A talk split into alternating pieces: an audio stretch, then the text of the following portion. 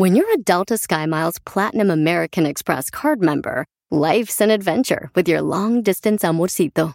Because who doesn't love walking around the Big Apple con tu media naranja? Or finding the most romantic sunset overlooking the Pacific Ocean? And sneaking in besitos inolvidables in Venice. The Delta SkyMiles Platinum American Express card. If you travel, you know. Learn more at go.amex slash you know. Want the same expert advice you get from the pros in the store while shopping online at discounttire.com? Meet Treadwell, your personal online tire guide that matches you with the perfect tire for your vehicle. Get your best match in one minute or less with Treadwell by Discount Tire.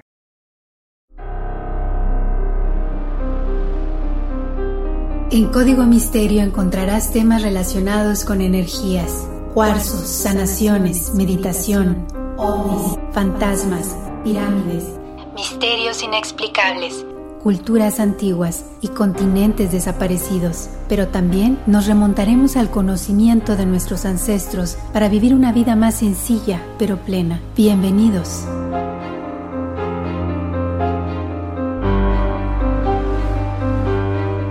¿Qué tal? ¿Cómo están? Bienvenidos a un episodio más de Código Misterio. Les saluda Horacio Antiveros y ya estamos como cada semana con otro tema de investigación listo, calientito.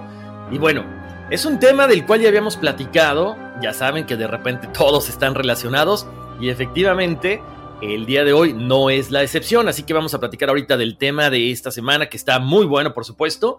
Y mil gracias a todas las personas que están dejándome sus sugerencias a través del correo electrónico contacto arroba códigomisterio.com y también en las redes sociales.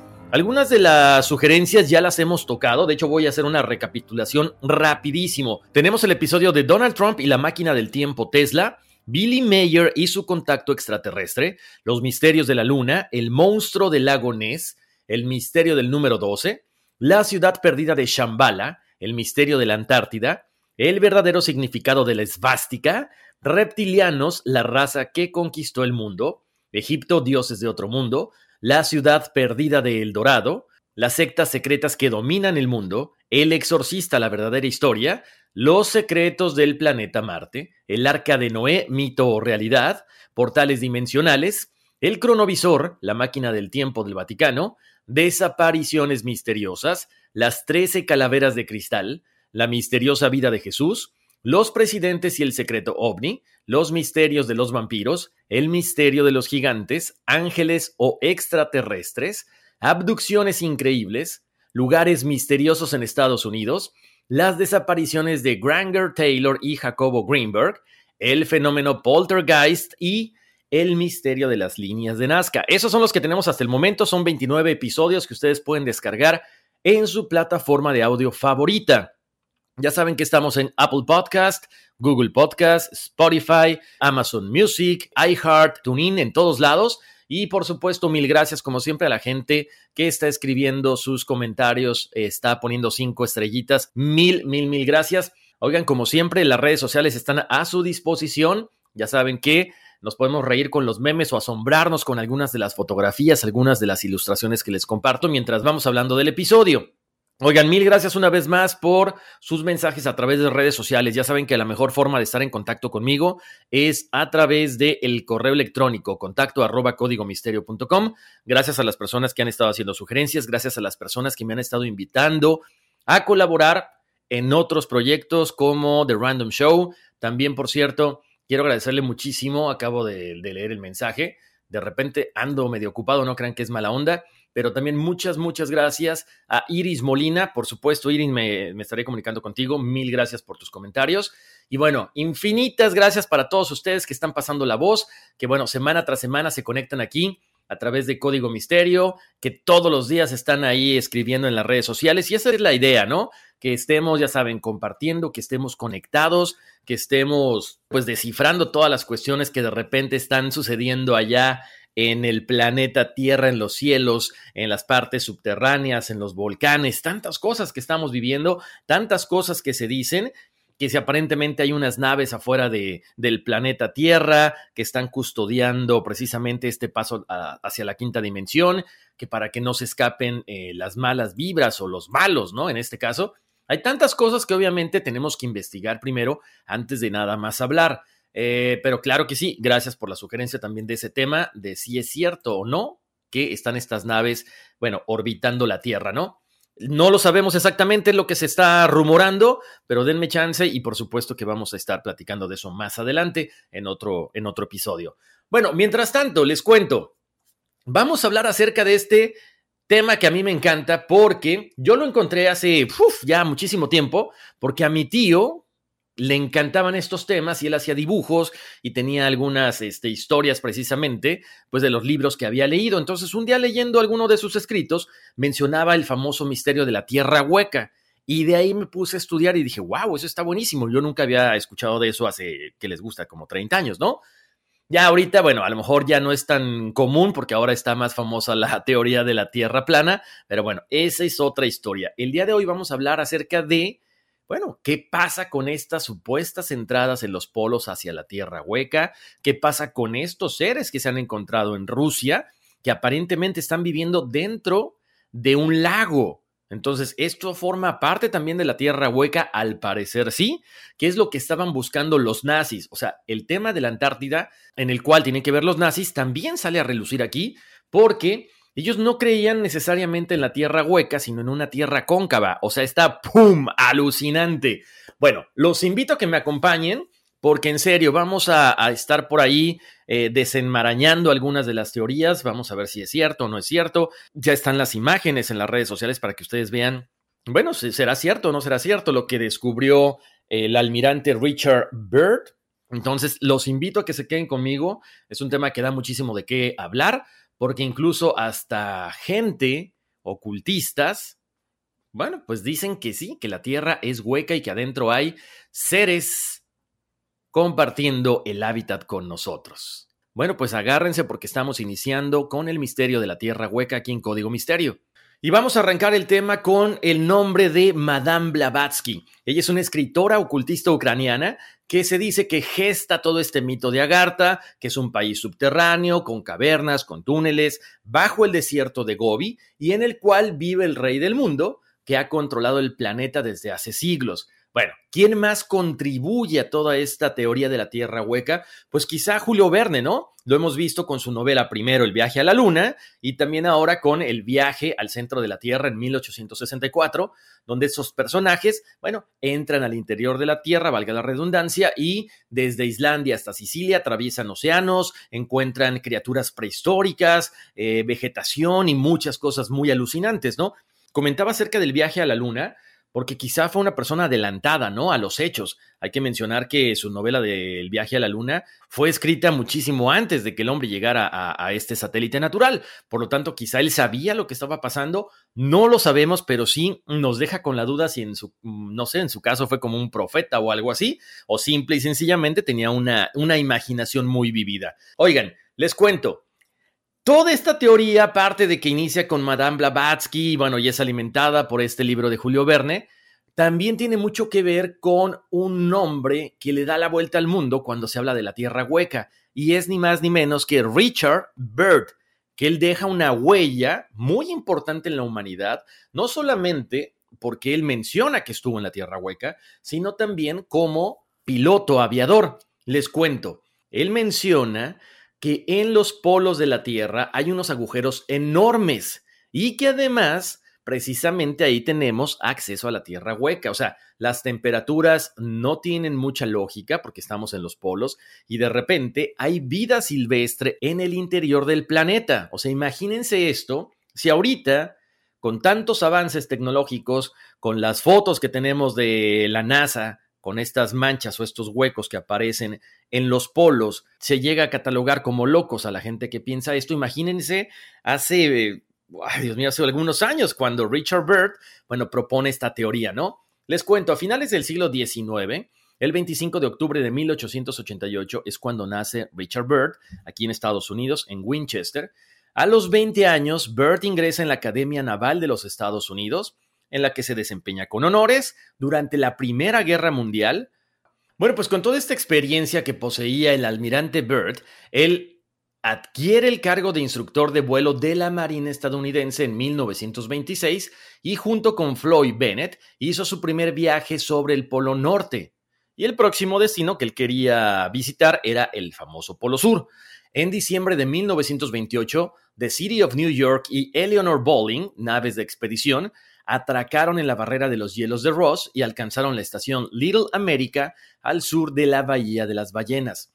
Los miembros de esa expedición pasaron ahí uno de los inviernos más crudos. Esto fue en 1929.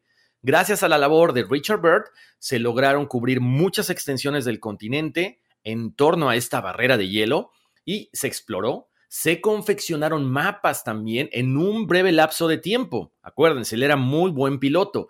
Además, gracias a su método, se habían descubierto la cordillera Rockefeller y la tierra de Mary Bird, que era nombrada así en honor a la esposa del almirante. Posteriormente, para el 29 de noviembre de 1929 es cuando Byrd realiza el primer vuelo sobre el Polo Sur con el trimotor de transporte Floyd Bennett, nombrado en honor a su compañero que ya había fallecido. A bordo también iba el piloto Bernd Balchen, el copiloto Harold June y el fotógrafo Ashley McKinley. 18 horas con 41 minutos fue lo que duró el vuelo. Después de que exploran todo este continente, la expedición vuelve a Estados Unidos para el 18 de junio de 1930. Obvio, con toda esta valía, con todos estos descubrimientos, con toda esta experiencia, es cuando la Marina le da a Byrd el rango de almirante. Y también recibe un reconocimiento y una medalla de la American Geographical Society. Ya que platicamos un poquito acerca de toda la experiencia del almirante Byrd, ahora sí vámonos directamente con todo lo que son los misterios de los polos. Acuérdense, muchos estudiosos, muchos investigadores han estado tratando de analizar, bueno, pues cuáles son estos misterios, ¿no? ¿Qué es lo que supuestamente él deja escrito, deja ah, huella en estos diarios? Porque él dice que hay un universo paralelo. De hecho, en el libro El mundo más allá de los polos, el autor italiano estadounidense Amadeo Giannini comenta la idea de que Bert había escrito un diario secreto donde narraba experiencias extraordinarias durante una expedición al Polo Norte en 1947. Y no, no fue a ver a Santa Claus, ni mucho menos. Estas experiencias, imagínense, involucraba seres de otro mundo como animales prehistóricos también. Más adelante les voy a ampliar la información, que bueno, vio ciertos tipos de dinosaurios, incluso hasta mamuts, de acuerdo con el texto de Giannini, Bert se había encontrado con un alienígena que le advirtió de que la humanidad debería elegir el camino de la paz y apartarse de las guerras. Del mismo modo, el autor señala que Bert pudo contemplar tierras sin hielo, con vegetación y formas de vida animal que normalmente no se ven en el planeta Tierra. Además, acuérdense, él estaba sobrevolando los polos. También comenta que a medida que avanzaba más allá del punto polaco, se observó directamente bajo el curso del avión tierras y lagos sin hielo, montañas donde el follaje y la vegetación era abundante.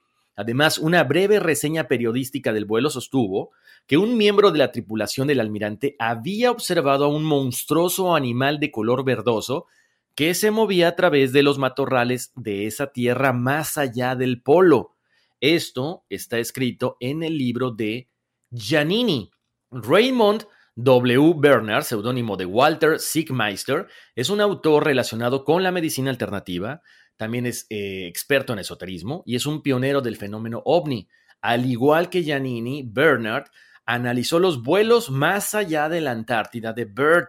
Raymond además publicó La Tierra Hueca, informe sobre un mundo oculto, a finales de los años 60. Como les decía, en esta publicación, La Tierra Hueca, informe sobre un mundo oculto, Bernard describe las etapas de un supuesto descubrimiento geográfico realizado por Bird, una extensión de tierra desconocida en el interior de las cavidades de los polos. Además, también en este libro, él comenta que el almirante Byrd este descubrimiento lo mantuvo como el mayor secreto internacional luego de un anuncio de radio transmitido desde su avión y de un breve comunicado en la prensa de aquellos días. Y dice así, enero de 1956, el 13 de enero, algunos miembros de la expedición estadounidense efectuaron un vuelo de 2.700 millas, McMurdo Sound, 400 millas al oeste del Polo Sur, y penetraron en una tierra que se extiende más allá del polo, reproduce Bernard. según el autor, Bird describe en su diario que en el interior de la Tierra hay lagos, ríos, vegetación y vida animal, entre otras cosas, que la temperatura no es gélida, al contrario, aparentemente se siente a 20 grados centígrados, que su avión fue saludado y escoltado por varios ovnis que lo condujeron a su vez a la presencia de los reyes que gobernaban el reino antiguo de Agartha.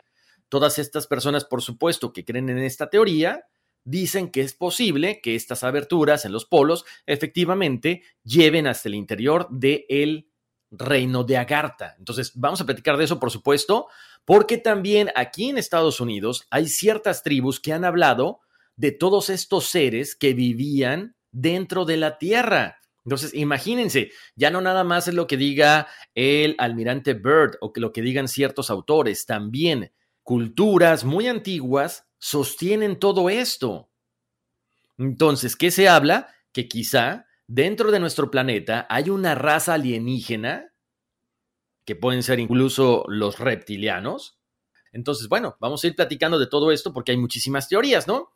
como les decía, bueno, la existencia de estos seres como reptilianos, como Anunnakis, y con lo que hemos visto últimamente de ovnis a baja altura o los famosos osnis que se eh, adentran en las profundidades del mar, bueno, quizá entonces efectivamente estamos hablando de que hay diferentes entradas a la tierra hueca, al igual que se ha hablado que en Egipto, que en México, incluso también en Brasil, en la, en la parte del Amazonas. Entonces, vamos a platicar de todo eso. Y, por ejemplo, en el siglo XVII, el científico Edmund Halley, quien dio nombre a este famoso cometa, formuló una teoría sobre la composición de nuestro planeta. Según este postulado, la Tierra estaba formada por varias esferas concéntricas huecas, con un centro de lava que hacía las veces como de un sol interior. Años más tarde, el sacerdote y científico Athanasius Kircher elabora una hipótesis en la obra La Tierra era hueca y estaba habitada en su interior. Para Kircher, eran las propias montañas y volcanes quienes producían los vientos a través de conductos subterráneos. Para 1818, el militar estadounidense John Symes, un firme defensor de la Tierra hueca, proclama su teoría muy similar a la de Haley. Symes intenta propagar sus ideas entre las más altas autoridades del país, pero no fue visto con muy buenos ojos. Para el 2011, Horatio Balance y Paul Benetti publican un video que se llama La Serie Map Collection, en el cual ellos se encargan de recopilar y analizar muchísimos mapas de la región de la Antártida y del Polo Norte. Y en estos mapas se hace mención a cráteres gigantescos, o sea que estamos hablando de que efectivamente en algunos mapas antiguos se pueden observar estas entradas a los polos. Ahora, ahí viene otro tema que tiene que ver ya con uno de los episodios pasados de Código Misterio. Como bien sabemos, es muy conocido que tanto Adolfo Hitler como varios de sus asesores más cercanos estaban muy interesados en las tradiciones místicas orientales, en particular la existencia del reino subterráneo de Agartha como capital de la tierra hueca. Aquí es muy difícil saber hasta qué punto los nazis consideraban como cierta esta teoría, pero hay constancia de que al menos una operación militar que trató de obtener una ventaja estratégica de una variante de la hipótesis de la tierra hueca. Pongan atención, esta es la de la Tierra invertida. Voy a explicarles a continuación. Esta teoría de la Tierra cóncava es que nosotros vivimos en realidad en el interior de un globo terráqueo hueco y lo que percibimos como la gravedad no es más que la fuerza centrífuga provocada por la rotación terrestre. Las estrellas son fragmentos de hielo que están suspendidos a gran altura en el aire y la existencia del día y la noche no se explica. Y la existencia del día y la noche se explica por la rotación de un sol central que hagan de cuentas como un foco, tiene una parte luminosa y otra parte oscura. Como les decía, muchos alemanes, muchos nazis estaban convencidísimos de la teoría de la Tierra invertida, de esta Tierra cóncava. Ellos convencen a Hitler de que enviara una expedición científica a cargo del doctor Heinz Fischer. ¿Su objetivo cuál era? espiar a la flota aliada desde la isla báltica de Rügen, empleando una potente cámara telescópica. Pero no apuntando hacia el océano, sino hacia los cielos. Esto fue un fracaso total, pero no le echaron la culpa a la teoría, sino aparentemente a imperfecciones de la cámara.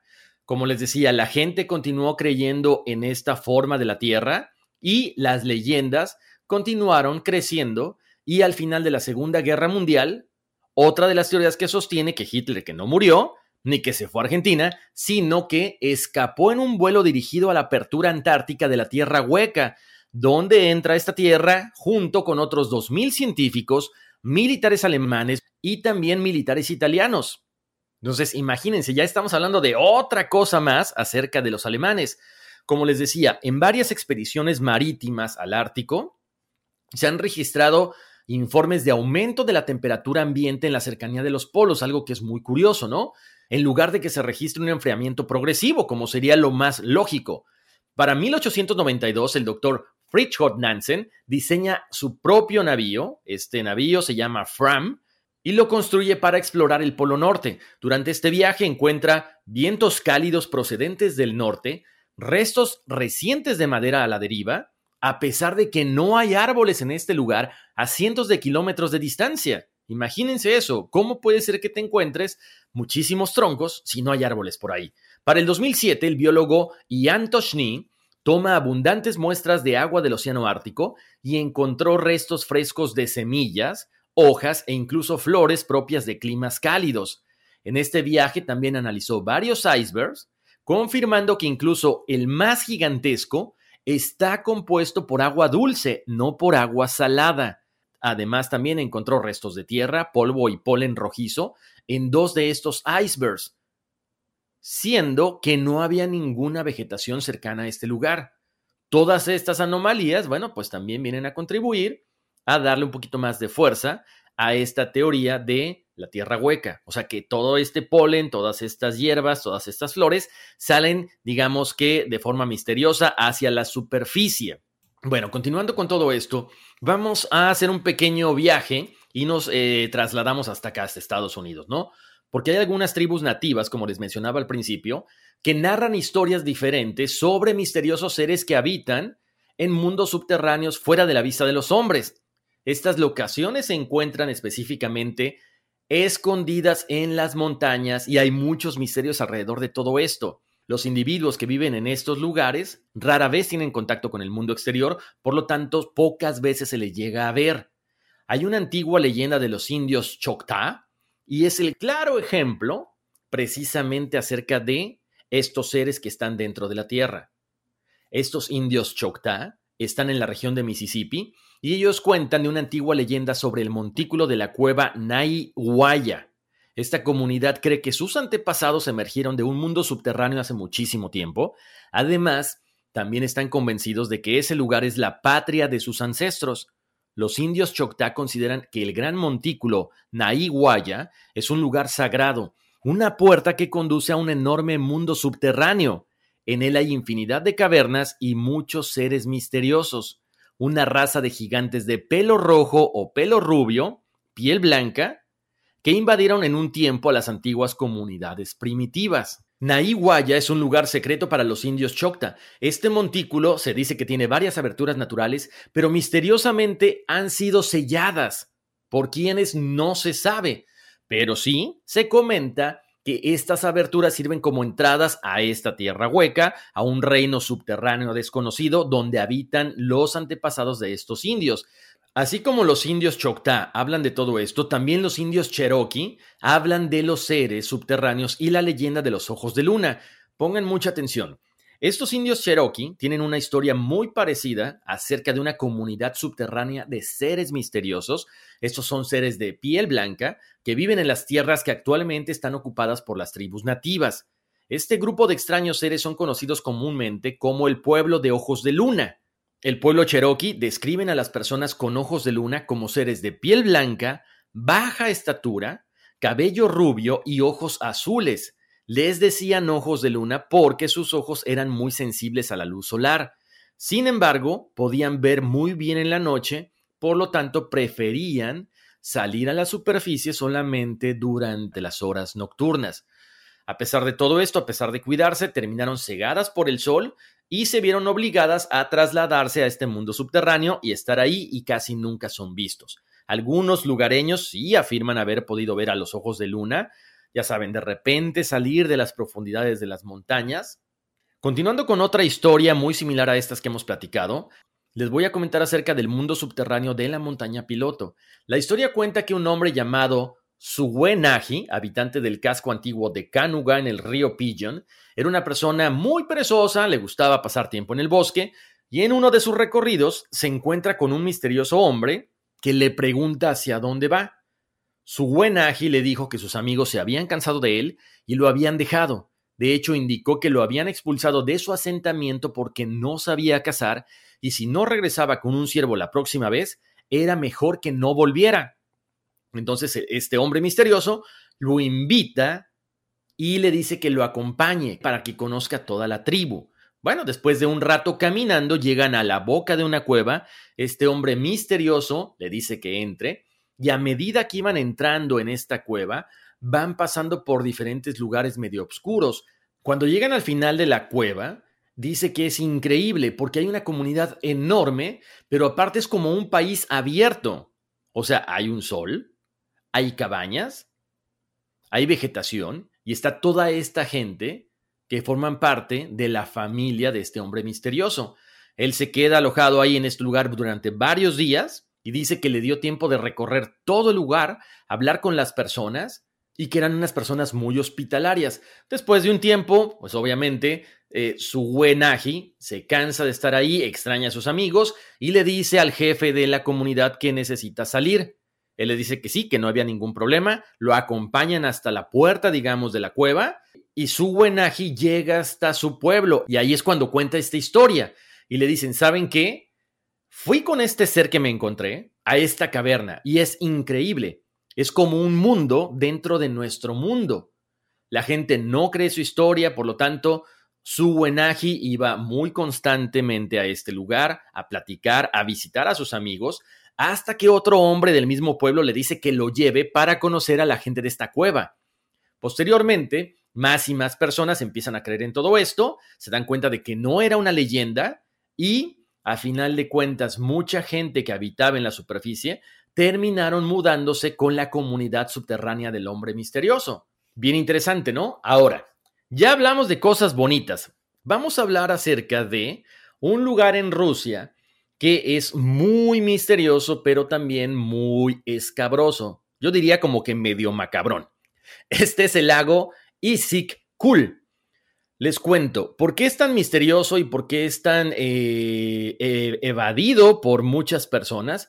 Porque aparentemente este lago es otra entrada a la tierra hueca, pero también en este lago habitan seres que tienen la capacidad de respirar dentro del agua. Les voy a contar, la cantidad de relatos e historias que se empiezan a hacer famosas acerca de este lago datan de 1930. ¿Por qué? Porque a mediados de 1930 el investigador paranormal Ilya Grabowski estudió una serie de acontecimientos que habían sido denunciados alrededor de este lago Isik Kul. Este lago está en las montañas al norte de Tian Shan y su nombre en español significa lago caliente.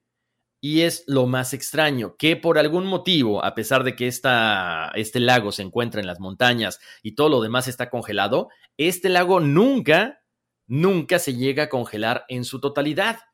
Al llegar Grabowski hasta el lago, se entrevista con una persona que vive por ahí. Le cuenta a este investigador paranormal que las personas que vivían alrededor del lago creían que existían cuevas ocultas en el lago y en las montañas y también le comenta que mientras pescaba con sus amigos en la orilla del lago, vieron una cueva. El acceso a esta era imposible, por lo que tuvieron que regresar al día siguiente con cuerdas, con linternas, con picos, y se dedicaron a explorarla.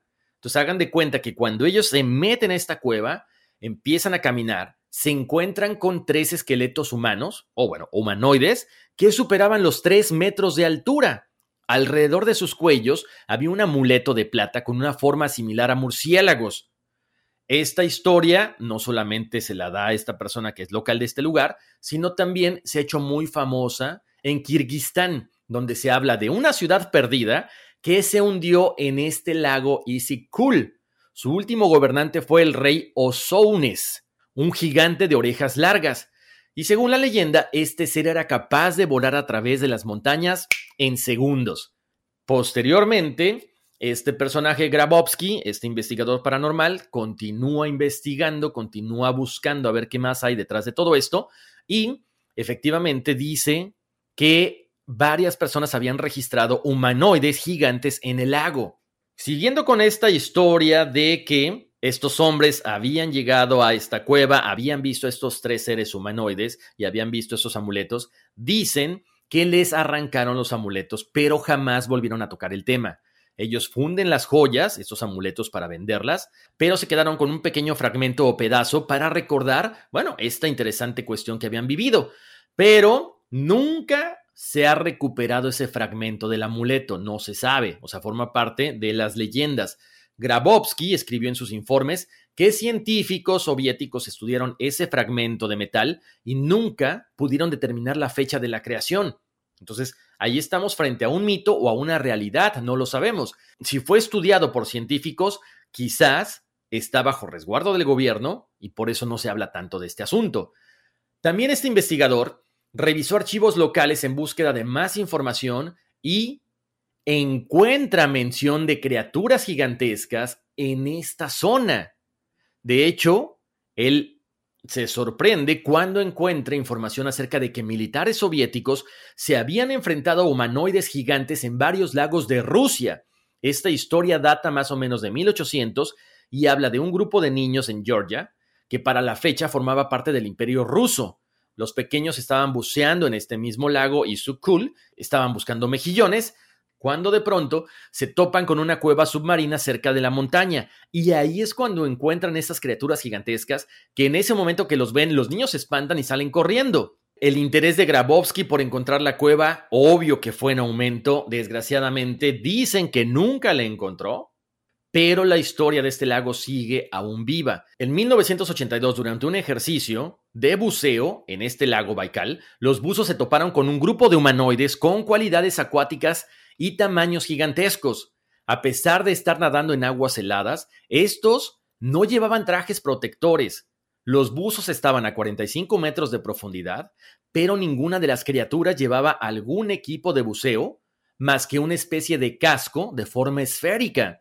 Esto llevó a los líderes militares soviéticos a realizar una expedición para capturar a las criaturas y fue documentada por el veterano de guerra Mark Steinberg, quien investigó el caso, y dice así, a medida que los buzos trataron de cubrir a la criatura con una red, todo el equipo fue propulsado fuera de las aguas profundas hacia la superficie por una fuerza poderosa.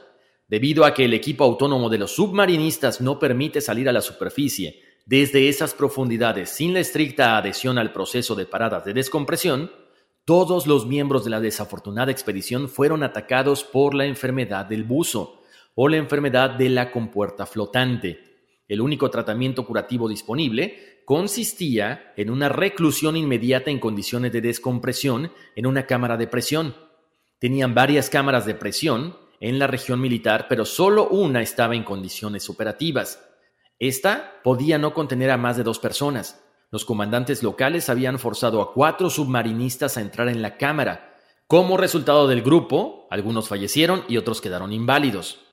En otras ocasiones cerca del lago se han visto ovnis, incluso se han visto ovnis también, cómo se sumergen dentro de este lago.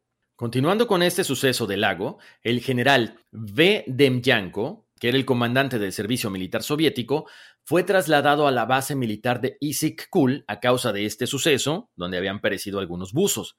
Su misión era informar a los funcionarios locales sobre el peligro de interactuar con estos humanoides subacuáticos. Por lo tanto, aquí estamos hablando de que el gobierno soviético sí estaba al tanto de los seres que habitaban en el lago Baikal. Las fuerzas de ingeniería del Ministerio de Defensa enviaron un boletín al cuartel general de la región militar de Turkmenistán, donde mencionaron otros lagos donde también se habían reportado avistamientos de humanoides similares. Sin embargo, estos aparecieron junto a discos voladores y esferas luminosas que ascendían y se sumergían en las profundidades.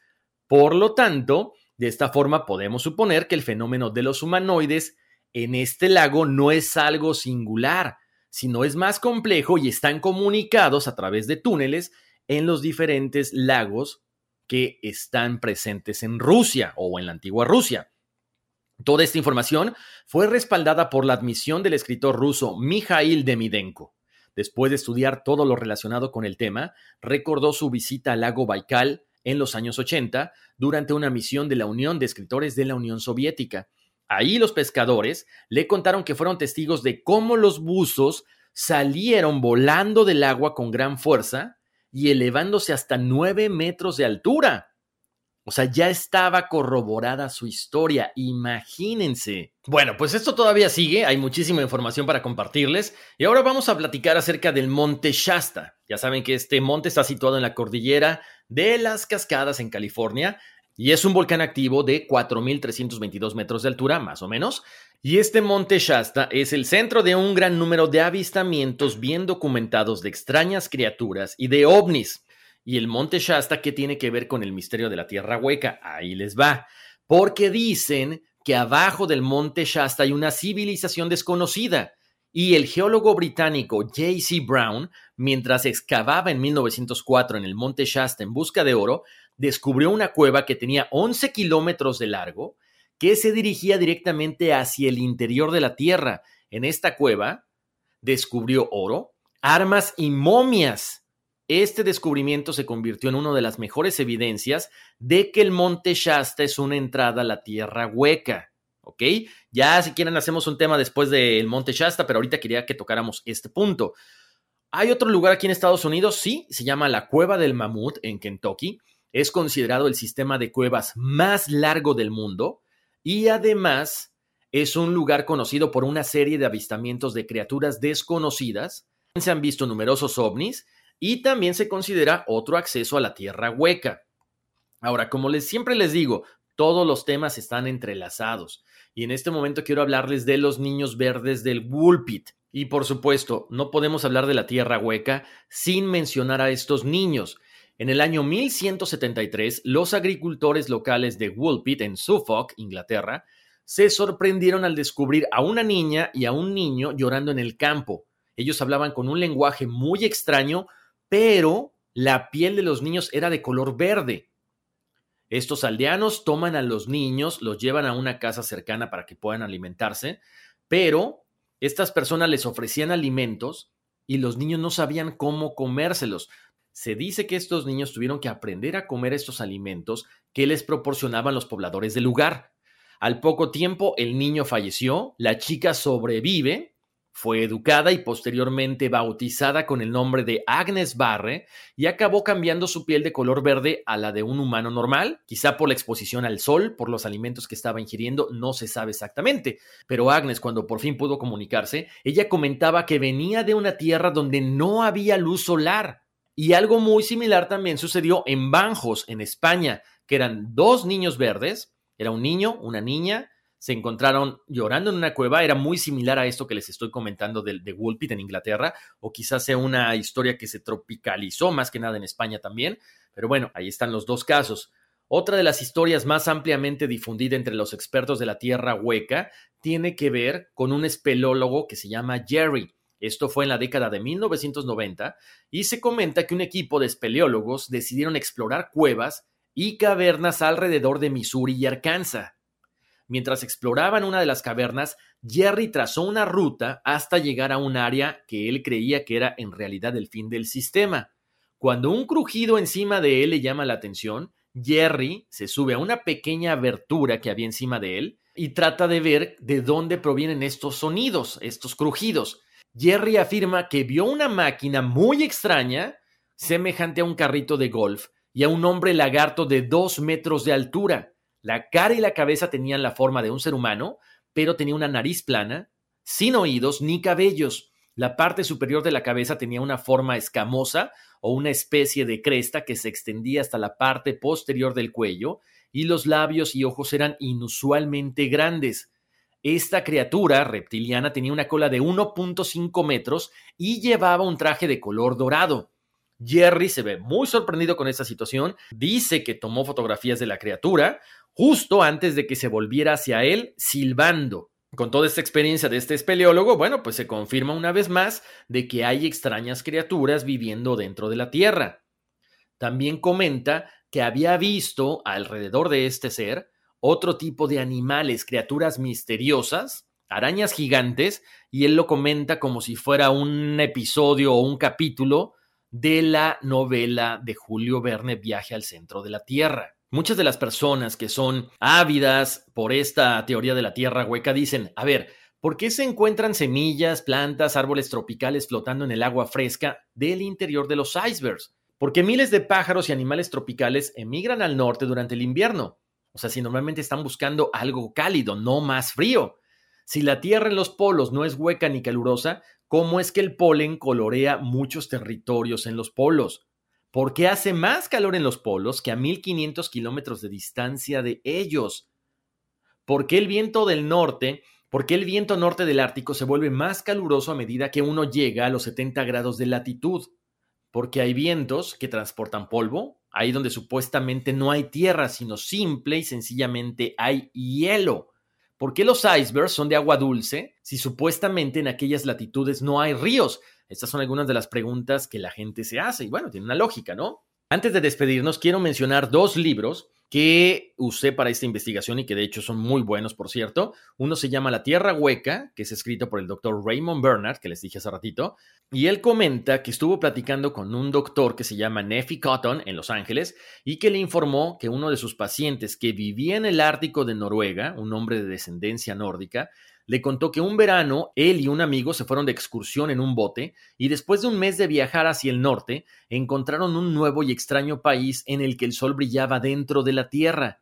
Las plantas eran grandes, los árboles gigantes y se encontraron con seres de muy grande estatura. Ellos vivían en casas y en ciudades como nosotros, en la superficie de la Tierra, y usaban un transporte de tipo eléctrico como un coche de monorriel para transportar a la gente. Hay otro libro que se llama El Dios humeante, escrito por Willis George Emerson. En este libro se relata la experiencia de un padre nórdico y su hijo que en un pequeño bote de pesca intentaron encontrar las tierras más allá del viento del norte, de las que ya habían oído hablar. Al parecer, una tormenta de viento los llevó a través de la apertura polar y al interior hueco de la Tierra. Ahí pasaron dos años y al regresar a través de la apertura del Polo Sur, el padre perdió la vida cuando un iceberg se rompió en dos y destruyó el bote. El hijo fue rescatado, pero cuando contó su increíble historia, lo metieron en un hospital psiquiátrico porque decían que estaba demente. Después de ser liberado y de pasar 26 años como pescador, se mudó a los Estados Unidos y en su lecho de muerte le comentó a George Emerson que él había dibujado mapas del interior de la Tierra y que tenía manuscritos relatando sus experiencias. ¿Qué tal, eh? Pues ahí está, como siempre, muchísimas gracias por su atención. Nada más cierro con que hay, como les decía, muchísimas entradas a la Tierra Hueca les comentaba de estas dos aquí en Estados Unidos, hay en Egipto, hay en el Tíbet, hay en Yucatán, en el Triángulo de las Bermudas, en la ex Unión Soviética, en este, precisamente en este lago que les estaba comentando, también hay en África, en fin, hay muchísimas puertas hacia esta tierra hueca. ¿Cuándo seremos capaces de eh, contactar a estos seres? No lo sabemos, ojalá que pronto. Si ya estamos viendo ovnis y estamos eh, y hay gente que está hablando con seres de otros planetas, quizá pronto se pueda dar esta conexión con los seres intraterrestres. Muchísimas gracias por su atención, les mando un abrazo enorme. Ya saben que todas las fotografías están en las redes sociales de Código Misterio. Facebook e Instagram. Si me quieren contactar para alguna pregunta, para alguna colaboración, con muchísimo gusto. No saben lo feliz que me pone que, bueno, pues estén escuchando el podcast. Escríbanme a contacto arroba códigomisterio.com y si ustedes quieren descargar el podcast y pasar la voz, yo feliz, lo pueden hacer en Apple Podcast, Google Podcast, Spotify, iHeart, Amazon Music, TuneIn y por todos lados. Cuídense muchísimo, pórtense muy bien y vámonos, que aquí espantan. Want the same expert advice you get from the pros in the store while shopping online at discounttire.com? Meet Treadwell, your personal online tire guide that matches you with the perfect tire for your vehicle. Get your best match in one minute or less with Treadwell by Discount Tire.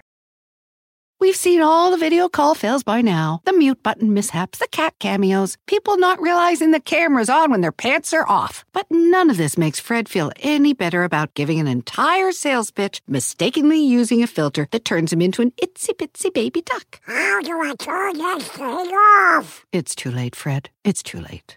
When you realize it's better to do business in person, it matters where you stay. Welcome to the Hilton Garden Inn, Fred. The meeting room is right down the hall. Hilton, for the stay.